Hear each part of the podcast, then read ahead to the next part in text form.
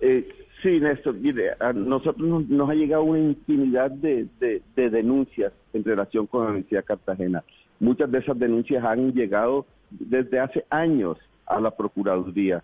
Eh, a mí me siguen, me siguen llegando y llegando, pero entonces eh, resulta que en este país al corrupto no se le puede decir corrupto, al delincuente no se le puede decir delincuente, hasta tanto haya sido condenado pero como en este país a nadie lo condenan, entonces eso es, es- eso es un, un pase libre para, para seguir robando y seguir haciendo de todo porque nadie puede decir que es ladrón. Y como los jueces no condenan, como la fiscalía tampoco impone sanciones, entonces ellos siguen libres por ahí. Mm. Entonces, pero fíjate, en toda la historia de Cartagena jamás ha habido un alcalde que le hayan abierto tanta investigación en la Procuraduría como contra el alcalde William Dow. Y eso que apenas llevo 10 meses en el cargo.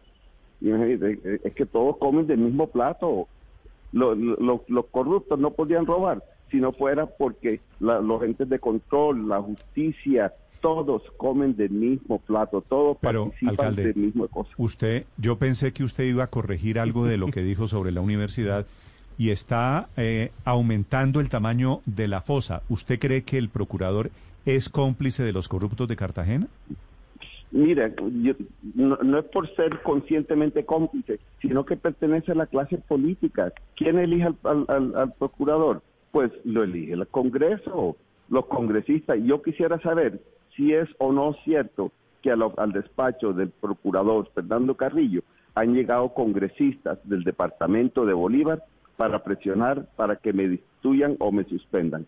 Yo quisiera saber, y te doy un nombre porque yo quiero saber yo quiero que el procurador me conteste si es o no cierto que el senador Andrés García Zucardi estuvo en su despacho hablando de este tema y posiblemente otros otros congresistas. y esa es una suposición suya o usted tiene información de que fue así?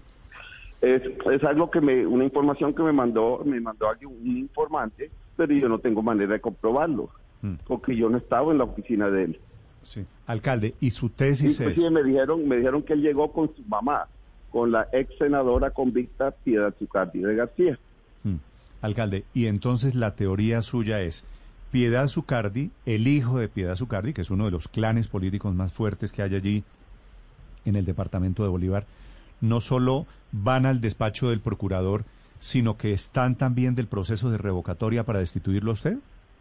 Ah, no, mire, yo no estoy acusando al senador Zucardi porque, como te digo, yo no tengo pruebas, es algo que me llegó a mí y yo quiero saber si eso no es cierto. Creo que estoy en pleno derecho de poderle preguntar al procurador si es o no cierto los cuentos estos que me han llegado. Ahora, detrás de la revocatoria, hay más gente eh, te voy, que, que está muy interesado. Recuerda que el año entrante comienzan la- las campañas para la elección de los próximos congresistas y aquellos que siempre han salido electos aquí en Cartagena, a pesar de que todo el mundo sabe lo, lo corruptos que son, sal- han salido elegidos porque tienen en su gente con órdenes de prestaciones de servicio, porque tienen contratos, porque son los dueños, los concejales que, que sí tienen las órdenes de prestación de servicio, pero ahorita a todos les he quitado el oxígeno. En Cartagena nadie tiene cuota, de ning- ningún político tiene cuota.